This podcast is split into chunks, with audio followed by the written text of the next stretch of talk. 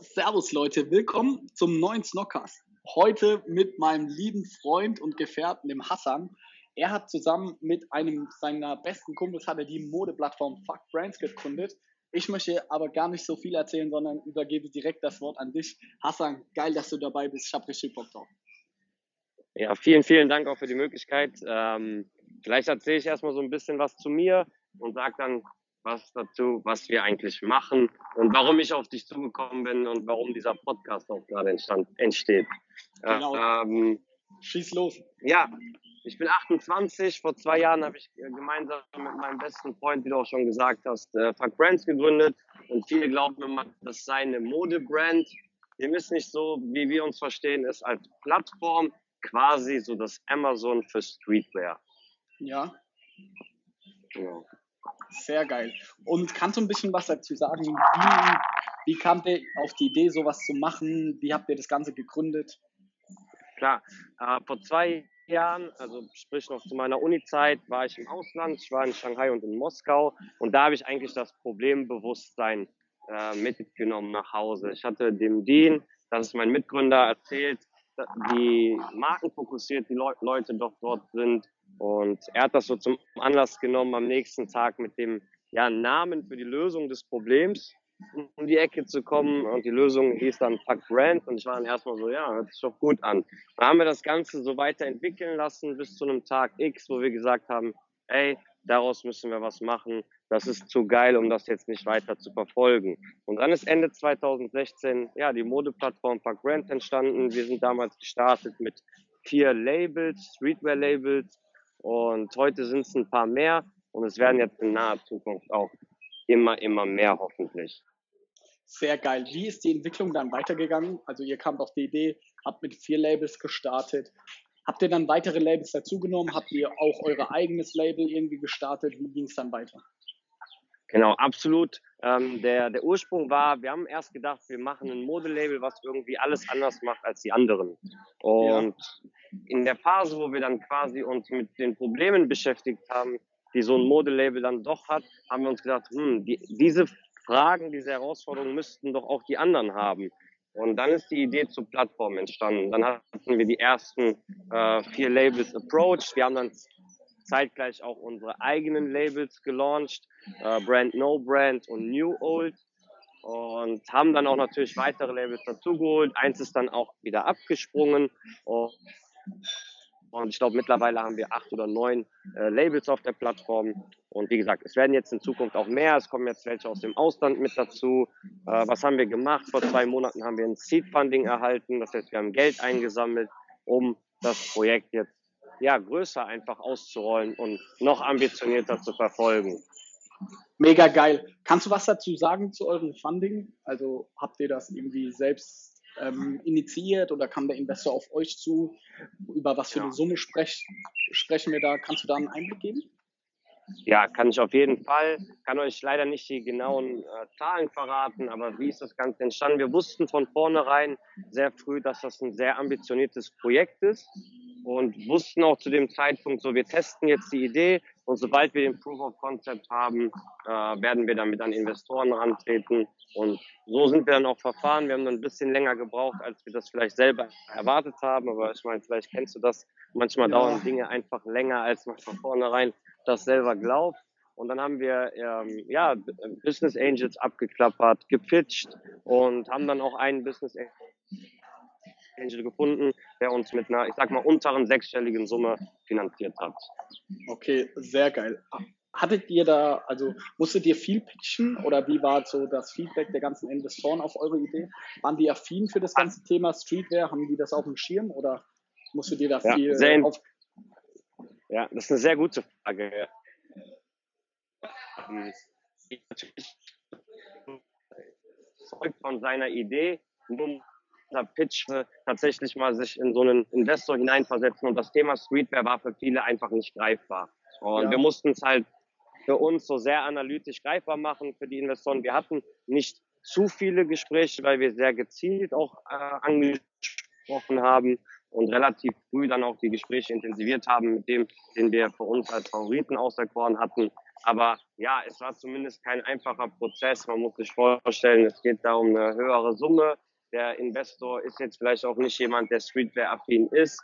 Der wollte halt verstehen, ist das ein Startup, was skalieren kann? Hat das Potenzial?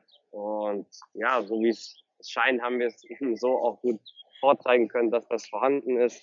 Und das hat sich dann über, ich glaube, zwei, drei Monate oder auch vier erstreckt. Ja, und dann hat es am Ende geklappt und wir waren erleichtert und haben dann jetzt auch vor kurzem unser Büro, wir sind ins Büro gezogen und jetzt geht's richtig los für uns. Sehr geil. Machst du und dein Kumpel das auch jetzt hauptberuflich oder macht ihr noch nebenbei was?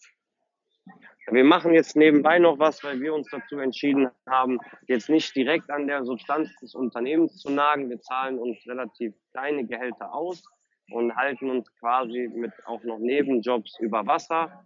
Ähm, das mache, das war aber eine sehr, sehr bewusste Entscheidung, weil wir einfach nicht den gemütlichen Weg gehen wollten und uns gesagt haben, so, okay, es scheint irgendwie weh zu tun, wenn wir jetzt nicht hingehen und uns normale Gehälter in Anführungsstrichen normal auszahlen, sondern lass uns mal in die richtige Umsatzphase kommen, wo wir das Gefühl haben, jetzt der, der Laden rollt und dann werden wir hingehen und das quasi zu unserem Vollzeitjob machen. Aber das ist es auch jetzt schon. Wir sind praktisch von Montag bis Sonntag im Büro und arbeiten halt drumherum an unseren, in unseren Teilzeitjobs.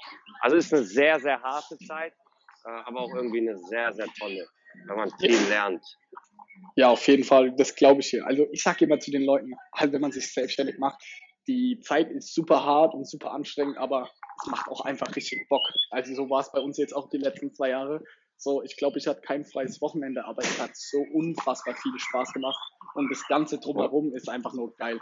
Also ja, da sprichst du mir absolut aus dem Herzen und wer irgendwie darüber nachdenkt, der sollte auch wirklich verstehen, dass wenn Gründer selbstständig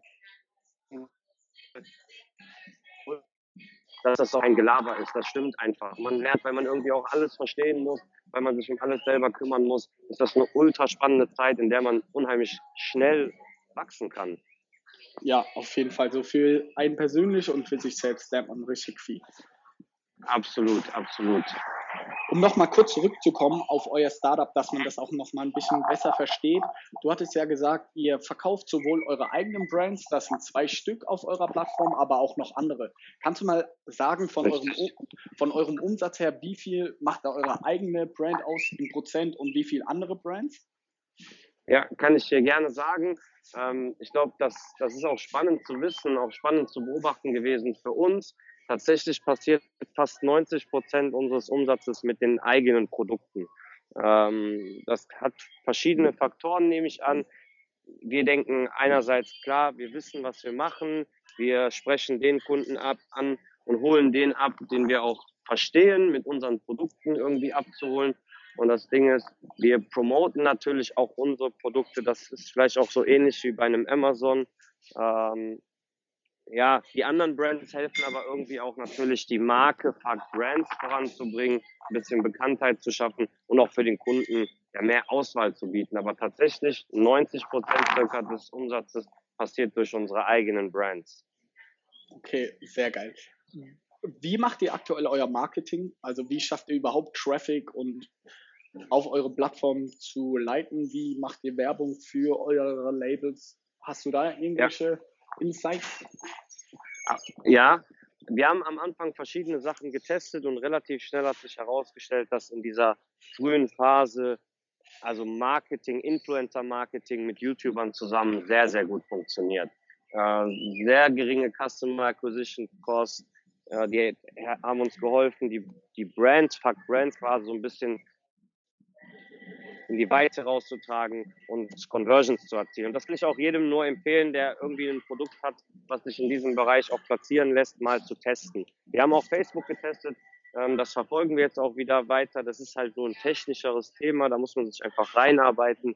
Und mhm. Influencer-Marketing ist so für uns the way to go gewesen am Anfang. Wir werden jetzt auch hingehen mit einzelnen YouTubern eigene Modelinien für die entwerfen und über unsere Plattform vertreiben. Und da sieht man, wie eng das in, in unserem Geschäftsmodell ähm, auch verwoben ist, das okay. Influencer-Marketing.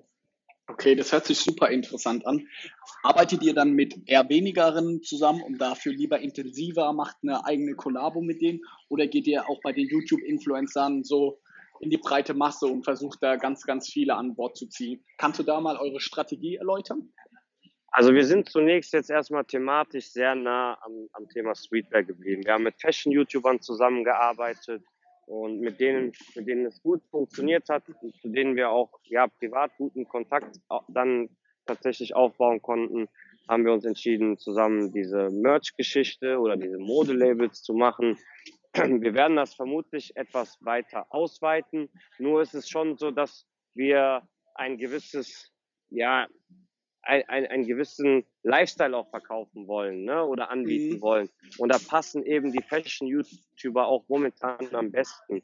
Also wir werden vermutlich auch mit anderen YouTubern aus anderen Bereichen zusammenarbeiten, aber nicht unbedingt vielleicht Modelinien für die entwerfen. Aber ich bin für alles offen. Aber momentan ist der Fokus, das sind dann teilweise auch kleinere YouTuber mit 20.000 bis 50.000 Abonnenten, aber die haben halt ganz äh, speziell diesen Ansatz, dass die Fashion vortragen und das passt halt zu uns am besten. Okay, das finde ich mega interessant. Wie seid ihr an die Influencer herangetreten? Habt ihr einfach über das Kontaktfeld bei YouTube die angeschrieben? Ging das über Kontakte, über Kumpels? Wie seid ihr da vorgegangen? Ja, sowohl als auch. Ähm, das ist witzig, dass du das so sagst. Ja, den ersten, den habe ich auf, äh, auf einer Party von, von Freunden von mir kennengelernt. Der wurde mir vorgestellt und der war damals auch noch relativ kleiner YouTuber. Ich glaube damals 3000 Abonnenten. Wir waren damals neu online und dann haben wir einfach gesagt, komm, wir probieren das. Und da hatte ich auch Bauchschmerzen. Ich wusste gar nicht, was das Ganze bringen soll. Und okay. habe mir gedacht, so, boah, keine Ahnung, ich schaue selber kein YouTube. Ich kann mir nicht vorstellen, dass das funktioniert. Wir haben damals angenommen, dass Instagram gut funktionieren würde. Das, das hat aber nicht geklappt. Und ich habe das dann probiert mit einem YouTuber. Und das hat super geklappt. Und dann wussten wir, okay, das müssen wir weiter verfolgen. Und dann habe ich tatsächlich bei YouTube ganz viele YouTuber angeschrieben äh, die Fashion-YouTuber. Und daraus ist dann auch, da haben wir mit vielen zusammengearbeitet von denen. Ähm, da waren also die größten Fashion-YouTuber so in Deutschland mit dabei. Ja, und mit einem dann von denen haben wir dann auch beschlossen, gemeinsam den Merch zu machen, weil der Kontakt dann einfach intensiver wurde und immer besser. Und der andere ist auch dann irgendwie aus diesem, aus dieser Party auch ein Freund geworden. Aber mit dem arbeiten wir jetzt auch. Okay, mega geil. Also, also wir verfolgen da, finde ich, eine ähnliche Strategie. Also wir gehen auch da gar nicht so in die krasse Breite an Influencern, sondern wir haben lieber vereinzelte Influencer, aber mit denen haben wir dann eher auch so ein freundschaftliches Verhältnis. Ich glaube, das funktioniert einfach besser und das macht ja auch so vom Unternehmen her viel mehr Spaß, wenn man da nicht nur die Leute irgendwie so abfertigt und hier drei Packungen Socken, mach ein Post und auf Wiedersehen, sondern lieber da versuchen, irgendwie so eine Beziehung mit denen aufzubauen. Sehe ich ganz genauso. Ich meine, das sind ja teilweise auch junge Leute, die einfach Bock haben, was zu machen, die offen sind und die dynamisch sind. Und mit denen arbeite ich am liebsten zusammen. Klar, man kann nicht mit jedem irgendwie befreundet sein, aber ich finde schon als Selbstständiger, man lernt so viele interessante Leute kennen. Und dann freue ich mich auch, wenn der Kontakt sich intensiviert, aber man auch geschäftlich weiter zusammenarbeiten kann und beide was davon haben. Das ist so eine krasse Win-Win-Situation. Auf jeden Fall. Ich habe auch gesehen, Hassan, du hast ja auch irgendwie einen eigenen YouTube-Channel. Machst du da noch Videos aktiv? Ich muss sagen, ich war da schon länger nicht mehr drauf. Äh, tatsächlich nicht, deswegen würde ich da auch keinem mehr raten, drauf zu gehen. Momentan verfolge ich das einfach nicht, weil ich so gemerkt habe, okay, das alles, also das, was mir wirklich wichtig ist, das nimmt halt jetzt immer mehr Zeit in Anspruch. Aber es war auch eine gute Phase für mich, um zu lernen, wie YouTube funktioniert. Weil wie gesagt, bevor ich mit YouTubern zusammengearbeitet habe, habe ich nicht so richtig gecheckt, so, was finden die Leute da dran, wie funktioniert das? Und äh, tatsächlich erst, als ich selber ähm, geblockt habe, habe ich verstanden, was so die Mechanismen dahinter sind. Und das kann ich jetzt auch so nutzen. Aber momentan verfolge ich es nicht. Ich möchte es für die Zukunft aber auch nicht irgendwie ausschließen, dass da noch was kommt. Worauf ich mega Bock hätte, wenn du so einen Vlog machst, irgendwie wie euer Unternehmen sich so entwickelt und wie das Ganze entsteht, fände ich einfach einen mega geilen Prozess zu sehen. Ja, da bin ich selber gespannt, wie sich das Ganze entwickelt. Aber klar, Retro-Perspektive hätte ich da schon einiges zu erzählen. Aber ich denke, mit der Zeit, so wenn, wenn jetzt der erste Trubel auch mal vorbei ist und man so ein bisschen gesettelter ist in dem, was man macht, könnte man nochmal drüber nachdenken, weil das tatsächlich eine absolut spannende Reise ist. Definitiv. Ich glaube, das, das kennst du ja selber, das brauche ich dir nicht zu erzählen. Nee, ach Gott, was wir schon erlebt haben, ist crazy. Und dafür liebe ich auch Snox, was uns das jetzt alles ermöglicht hat und welche Erfahrungswerte wir dadurch einfach sammeln konnten. Gerade vorhin hatte ich mit dem Felix drüber gesprochen, so, ey, selbst wenn wir morgen mit Snox irgendwie Insolvenz gehen sollten, werden wir trotzdem nicht, also würden wir es trotzdem nicht bereuen, weil einfach was wir in den letzten zwei Jahren dadurch erlebt haben, ist einfach der Wahnsinn. Genau, Genau, absolut. Die Leute müssen, müssen verstehen, dass wenn man so ein Unternehmen gründet, ähm, dass einfach der Weg tatsächlich, auch wenn das sowieso eine Floskel klingt, der Weg ist das Ziel, egal was am Ende passiert und man sein Bestes gegeben hat, dann ist einfach safe, dass man unheimlich viel gelernt hat, was man dann auch in anderen, ja von mir aus in einem neuen Startup, in einem neuen Projekt, was immer das auch ist, anwenden kann, weil man einfach tatsächlich so unheimlich viel lernt. Sehe ich absolut genauso wie du. Ja, sehr geil, Hassan. Wir haben ja heute im Podcast auch so ein bisschen mit dem Ziel verfolgt, weil du ein paar Fragen an mich hattest bezüglich Amazon etc. Und ich dann gesagt habe, ey Hassan, lass uns doch daraus einen Podcast machen, weil ich glaube, die Fragen, die du an mich hast, die haben ganz viele andere Unternehmer auch, die vielleicht auf Amazon verkaufen wollen. Deswegen schießt du mal los und ich werde versuchen, im besten Ermessen deine Fragen zu beantworten. Ja, let's go. Also, warum ich auf dich zugekommen bin, klar, ich verfolge natürlich sehe, wie toll ihr das macht. Ähm, wir haben von Anfang an die Strategie irgendwie verfolgt, einen Online-Shop zu bauen, der als Hub dient, auf den wir uns konzentrieren möchten. Aber natürlich habe ich irgendwo auch die Verantwortung zu verstehen, wenn ich die ganze Zeit höre, wie toll Amazon ist, ähm, was ist da vielleicht für uns drin? Und dann ist es auch so ein bisschen in meiner Verantwortung, verstehen zu wollen, gibt es vielleicht auch bei Amazon Chancen für uns, sprich so Omnichannel-mäßig das Ganze zu gestalten. Und das sehe ich momentan für uns nicht. Aber wie gesagt, so mein Job ist auch zu verstehen, ist das vielleicht doch eine Sache, die wir verfolgen sollten? Und da dachte ich mir, mit wem soll ich da besser ansprechen als mit dir? ja, das nehme ich mal, die Blumen nehme ich gerne an um jetzt mal konkret ähm, direkt auf euch einzugehen und gar nicht um den heißen Brei herumzureden. Ich sehe das ähnlich ja. wie du. Also man sollte sich als Gründer, als Unternehmer auf jeden Fall mit jedem, jeder Thematik auseinandersetzen und so die Chancen und Risiken abwägen.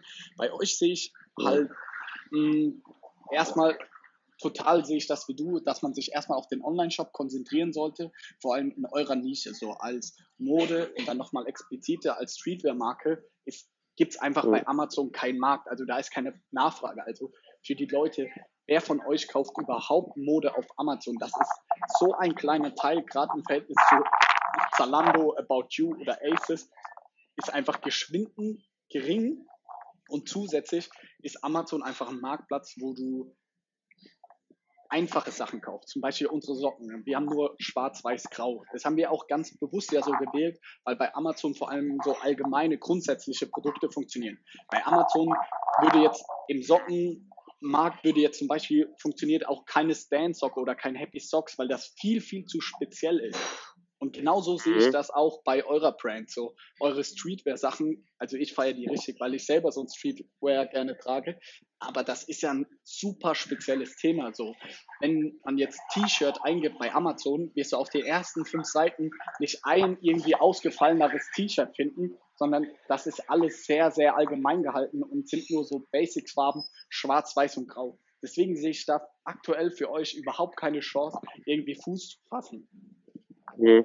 Ja, also du hast mir mein Gefühl quasi bestätigt. Hiermit können wir den Podcast dann auch schon beenden. Nein, Spaß. Aber genau so, das habe ich auch befürchtet. Ähm, ich glaube, dass man auf Amazon sehr schnell so sehr gefragte Produkte in der Breite, das könnte bei uns im Streetwear-Bereich auch zum Beispiel so eine Trackpants sein, weil das ein Trend ist, der gerade funktioniert. Aber ich ja. bin ja auch in eurer ähm, Snox Facebook-Gruppe ähm, und verfolge da, wie ihr mit den Keywords und die Fragen der Leute und dann kommt mir das schon auch so vor, als wenn man sich da tatsächlich einarbeiten muss, um dann auch einen gewissen Erfolg zu erzielen. Und das sehe ich zum Beispiel, das konkurriert halt ganz krass mit den, mit den ja, Efforts, die wir in unsere Plattform lenken müssen. Und ja. trotzdem, nach wie vor will ich verstehen, was da an Möglichkeiten äh, besteht und ich sehe bei euch, dass, ich, dass das gut funktionieren kann. Und vielleicht haben wir auch irgendwann mal ein Produkt, was wir bei Amazon platzieren wollen würden. Ich finde das Thema generell sehr spannend. Ich finde Amazon äh, als Unternehmen sehr, sehr spannend. Und dadurch, dass ich euch halt die ganze Zeit sehe, denke ich, ist das immer sehr, sehr präsent mhm. bei mir und ich weiß natürlich, was für ein starker Marktplatz das ist. Ne? Aber ja. genau, ich wollte auch so das, das Gefühl bestätigt haben, so es besteht so eine Möglichkeit, dass wir zum Beispiel abhängig werden von dem Amazon, wenn wir uns eigentlich doch gleichzeitig lieber auf unsere Plattform konzentrieren sollten, wo dann mhm. andere vielleicht abhängig von uns werden im Streetwear-Markt. Mhm. Ähm, aber denkst du, es gibt vielleicht Produkte, so einzelne Produkte, die, die man quasi mit wenig Arbeit gut platzieren könnte, um einfach nur die Reichweite, die ein Amazon einen noch bietet, irgendwie nutzen zu können? Auf jeden Fall. Also wie du sagst, Amazon hat eine unfassbare Reichweite und unser Geschäftsmodell beruht ja darauf, dass man diese Reichweite möglichst effektiv nutzt, ohne zusätzlich noch Werbung schalten zu müssen. Bei uns jetzt bei den Socken wir schalten ja nur innerhalb von Amazon Werbung. Wir müssen jetzt nicht groß Facebook Ads schalten, dass wir verkaufen, sondern wir müssen es einfach nur schaffen, innerhalb von Amazon, wenn man Socken eingibt oder Sneaker-Socken, möglichst weit oben zu stehen. Und genauso sehe ich das, wenn ihr ein Produkt auf ähm, Amazon launchen solltet, müsstet ihr genau gleich vorgehen. Also euer Vorteil wäre dann einfach, wenn ihr boah, mir fällt jetzt kein Produkt ein. Vielleicht so ein klassisches Basic-Shirt, also komplett weiß mit eurem Fuck Brand Logo irgendwie auf der mhm. Brust so gestickt. Also was sage ich mal zwischen 15 und 30 jeder anziehen kann. Das könnte ich mir schon vorstellen, mhm. dass das auf Amazon funktioniert.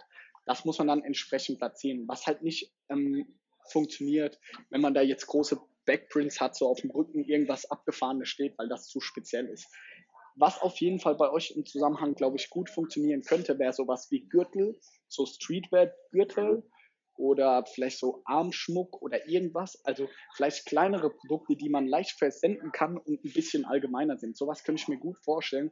Aber jetzt auf Anhieb fällt mir dann jetzt nichts Spezielles ein. Da müsste man sich mal spezieller auf Amazon umschauen, was im Modebereich oder Streetwear-Bereich, ob da irgendwas erfolgreich ist. Ja, ich verstehe. Äh, ich habe so generell das Gefühl, dass das Thema tatsächlich eher basic ist und das hast du mir auch in unserem Ansatz natürlich schon, ich sag mal, spezifischer. Aber genau. für mich ist das gut zu wissen. Jetzt kann ich auch mit einem äh, ruhigen Gewissen dann aus dem Podcast rausgehen und weiß, dass ich irgendwo das Richtige mache und zwar mich auf meinen eigenen Online-Shop zu konzentrieren. Und ich glaube, dass sich viele Leute auch diese Frage stellen sollten, welcher Channel ist für mich der richtige, um dann auch seine ganzen Ressourcen oder die richtigen Ressourcen dann dahin zu lenken, um einfach effektiv zu wirtschaften. Und ihr macht das gut auf eure Art und Weise mit Amazon und bei uns ist es halt der eigene Shop dann, denke ich. Auf jeden Fall. Und ich finde, das macht ihr auch gut. Ihr seid ganz, ganz stark in diesem ganzen Influencer-Ding. Da müssen wir zum Beispiel uns noch eine große Scheibe von abschneiden. Wir haben uns jetzt auch in den ersten Monaten und Jahren viel zu sehr auf Instagram-Influencer fokussiert, aber haben da einfach nicht so den Mehrwert draus gesehen. Und wir werden jetzt auch mehr Richtung YouTube machen, haben da jetzt schon die ersten Verträge geschlossen. Da bin ich echt mal gespannt, wie gut das auch bei uns funktionieren kann. Ja, bin ich auch gespannt, weil vor allem ihr habt es irgendwie geschafft, eine coole Sockenmarke aufzubauen. Das hätte ich irgendwie auch nicht für möglich gehalten. Aber das, da sieht man auch wieder, wie, wie, wie krass die, die Möglichkeiten sind mit, mit YouTube und generell dem Internet. Also ich sage immer, wir leben im Zeitalter der digitalen Revolution und es ist verrückt, was alles, was man alles machen kann mit YouTubern, aber auch sowas wie Facebook, aber natürlich auch Amazon, was jetzt in den letzten Jahren irgendwie so ein wichtiger Player geworden ist. Und ich glaube, wenn man in dem Bereich unterwegs ist, jeder, der irgendwie mit Online-Marketing Berührung hat, einen Online-Shop hat, der sollte einfach irgendwo sich über diese Themen informieren. Definitiv. Könntest du dir vorstellen, dass ihr mal bei einer anderen Plattform verkauft wie About You oder Asus? Weil da sehe ich für eure Inhouse-Marken sehe ich natürlich Potenzial. Also gäbe es eure Fuck-Brands jetzt bei Asus, könnte ich mir gut vorstellen, dass da eine hohe Nachfrage wäre. Oder sagst du, okay, das ist ja, das geht weg von eurem Plattformgedanken und das ist ja dann eher euer Konkurrent, den möchtet ihr mit eurer eigenen Brand nicht unterstützen? Also letzteres sehe ich eher nicht. Also ich sehe das jetzt nicht so als Konkurrenzdenken. Ich finde Asos, Asos ist eine tolle Plattform und ich kann mir das definitiv vorstellen, nur, vielleicht hast du auch die Erfahrungen gemacht mit zum Beispiel mit dem Einzelhandel, jetzt nicht mit Onlinehandel, aber mit Einzelhändlern, seine Ware zu verschicken. Ähm, oft dann, man stellt Rechnungen und man vereinbart Zahlungsziele. Das hast du in deinem eigenen Online-Shop alles nicht. Da verkaufst du direkt an den Kunden. Ja, das Maximale, was dir passieren kann, ist, der ähm, bezahlt per Vorkasse und überweist dann nicht oder er claimt bei PayPal. Das ist da ein Konflikt. Aber wenn du das an den Einzelhandel, an den Handel, Online-Handel gibst, dann verlierst du so ein bisschen die Kontrolle.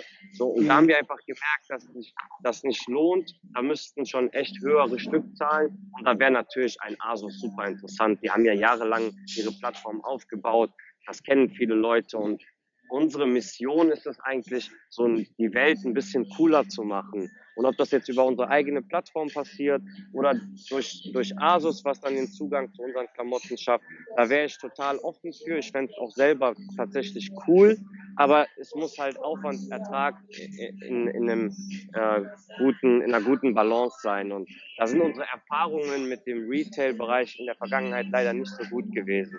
Das heißt, auch da muss man wirklich aufpassen. Genau dieselbe Frage wie mit äh, Amazon. Wollen wir da reingehen? Wollen wir da mehr, äh, mehr tun? Und da haben wir uns erstmal jetzt gegen entschieden, um tatsächlich nochmal den Fokus auf der Plattform zu lassen und die dann so stark zu machen, dass man hinterher auch bei einem Asus, wenn die anklopfen würden, auch wenn man das dann nicht macht, dass das nicht quasi ja unser Genickbruch wäre. Verstehst du, was ich meine?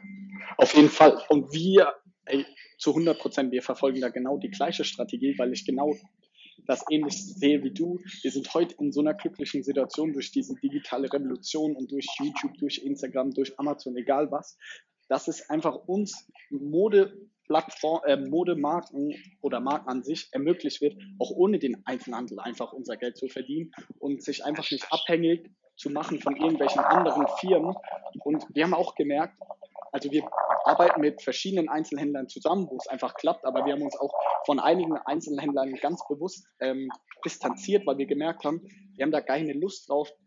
Das ist nur Arbeit und so was unterm Strich hängen bleibt, ist einfach viel zu wenig für diesen ganzen Aufwand, den man tätigt.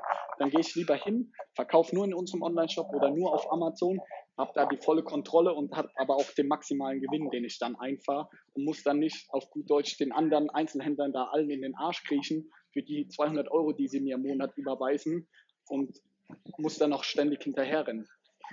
Ja, spricht mir aus der Seele. Ich konnte, wollte jetzt nicht so deutlich sagen in dem Podcast, aber ich denke genauso radikal.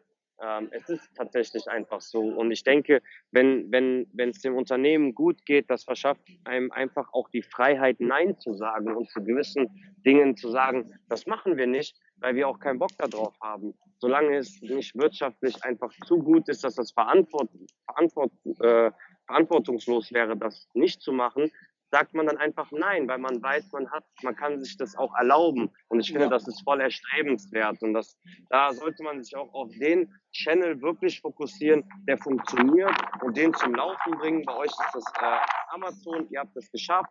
Und jetzt kann man rechts und links, finde ich, auch Projekte mitnehmen oder in den Einzelhandel gehen, in Läden, die man cool findet, die irgendwie vielleicht auch ähm, coole Ladeninhaber haben, mit denen man gerne, die man auch gerne einfach im Netzwerk hat, mit denen man sich gerne austauscht, weil das auch so ein bisschen Lebenserfahrung dann ist, die man sammeln kann, aber nicht um jeden Preis. Und deswegen bin ich da so ein bisschen, ja, so wie du, bisschen ist gut, sehr zurückhaltend, was das Thema ähm, Handel über andere Plattformen, über den Einzelhandel, über andere Online-Shops, weil das doch einfach oft mit Kopfschmerzen verbunden ist. Ey, definitiv. Also unterschreibe ich sofort. Da vielleicht eine lustige Anekdote. Ein halbes Jahr nachdem wir angefangen hatten, waren wir auf der Sneakernest. Da hatten wir beide uns ja auch zum ersten Mal gesehen und ja, kennengelernt. Ja, ja. Und da da kam eine große Handelsmarke hier aus Deutschland, jeder wird sie kennen, ich darf jetzt leider keine Namen nennen, nicht, dass sie verärgert sind, die kamen auf uns zu und haben gesagt, ey Jungs, ihr macht das cool, wir wollen euch bei uns im Laden in verschiedenen Filialen. Wir natürlich am Anfang, boah, mega krass, mega geil. Und dann ging es natürlich in die Preisverhandlung. Und die haben uns so im Preis runtergedrückt, dass Felix und ich uns irgendwann gesagt haben, ey, nicht um jeden Preis, ey, auch wenn das jetzt im ersten Schritt attraktiv ist, aber wir machen uns so abhängig von denen und wir wollen ja nicht deren Puppenspieler sein. Und dann haben wir uns so hinterfragt, ey, wir haben uns selbstständig gemacht, um so selber Entscheidungen zu treffen. Wir wollten unser eigenes Ding machen. Wenn wir jetzt direkt so eine Zusammenarbeit eingehen, ist das ja nicht das Ziel, was wir verfolgen, weil wir werden ja dann irgendwo wieder Angestellte von der Firma, weil wenn die immer bestimmen und uns da immer klein drücken, da, da hatten wir einfach keinen Bock drauf. Und ich glaube, in dieser Situation hätten viele anders reagiert als wir, weil zu diesem Zeitpunkt konnten wir noch nicht von Snox leben und waren noch nicht so groß, aber wir haben uns trotzdem bewusst dagegen entschieden, weil wir da einfach keinen Bock drauf hatten. Voll gut. Also du sprichst mir nochmal voll aus der Seele und das, das erfüllt mich auch immer zu hören von anderen Gründern, wenn die diesen unabhängigen, starken Weg gehen, weil den Weg zu gehen, das ist einfach auch schwierig und das ist herausfordernd, weil das auch irgendwo sehr verlockend ist, wenn so eine große Handelskette an die Tür klopft und mhm. quasi ihre Marktmacht missbrauchen will, um einen runterzudrücken, weil man dann wirklich Nein sagen kann, auch aus Überzeugung, aus Prinzipien und sich sagt so, ey, dafür machen wir das alles nicht, weil am Ende des Tages finde ich, sollte man so ein Startup auch nicht gründen, wenn man nicht auf einer Mission ist, wenn man, also es sollte nicht das Ziel sein, irgendwie Geld zu verdienen. Ich finde, Geld ist so ein, das verschafft dir Freiheiten, finanzielle Freiheiten und das ist einfach auch so ein bisschen die Luft zum Atmen. Aber der Sauerstoff ist, das ist nicht unser Ziel. Wir wollen doch wachsen, wir wollen größer werden, wir wollen lernen, und mit Leuten zusammenarbeiten, auf die wir Bock haben. Das ist bei uns, das hängt, hängt bei den YouTubern an, das geht bis zu den Models, und so Sponsoring-Aktivitäten, das machen wir fast ausschließlich mit Leuten, die wir persönlich mehr oder weniger gut leiden können. Weil am Ende des Tages, du steckst so viel Zeit in dieses Baby, in dein Unternehmen und du willst auch eine geile Zeit haben. Ich finde, jeder, der hart arbeitet, hat sich das auch verdient. Und dazu gehört eben auch mal Nein zu sagen. Ich finde, das ist auch eine große Kunst. Also alles richtig gemacht, Jungs. Oh, das waren jetzt sehr geile Abschlussworte für diesen Podcast. Hassan, es hat mir unglaublich viel Freude bereitet. Es hat richtig Spaß gemacht. Es ist immer wieder durchgekommen, was, wenn das mit den ganzen Fuck Brands nicht klappen sollte, dann solltest du, glaub, Philosoph werden, wie das hier rübergekommen ist. Auf jeden Fall sehr, sehr geil.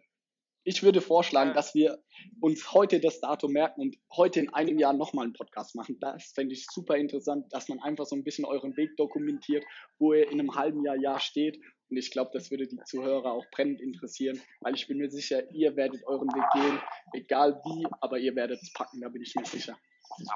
Danke dir, das weckt auf jeden Fall gerade auch meinen Urtrieb. Ich schreibe mir das Datum auf und wir sprechen uns ja sowieso zwischendurch, aber nächstes Jahr Podcast sehr, sehr gerne. Auch heute nochmal danke für die Möglichkeit. Danke, dass du mir meine Frage, Fragen auch beantwortet hast. Ich weiß jetzt, wir haben heute Freitag, ich kann beruhigt ins Wochenende gehen.